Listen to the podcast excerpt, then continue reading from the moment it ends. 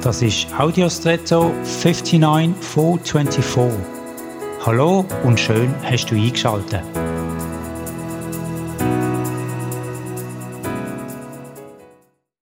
Ich gehöre zu den Menschen, die enorm gern Brot haben.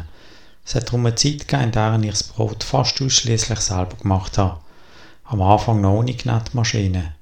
Das ist dann je nach Teigmenge ziemlich anstrengend gewesen. Und während dem Knetten habe ich noch nichts gesehen oder geschmeckt von dem guten frischen Brot, wo mal daraus werden wurde.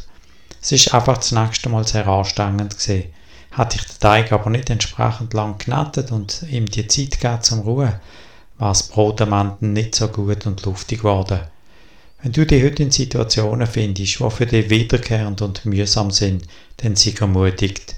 Das Durchheben kann am Ende etwas sehr Gutes bewirken, von dem du jetzt im Moment noch nicht merkst, auch wenn es noch eine gewisse Zeit braucht, bis es so weit ist.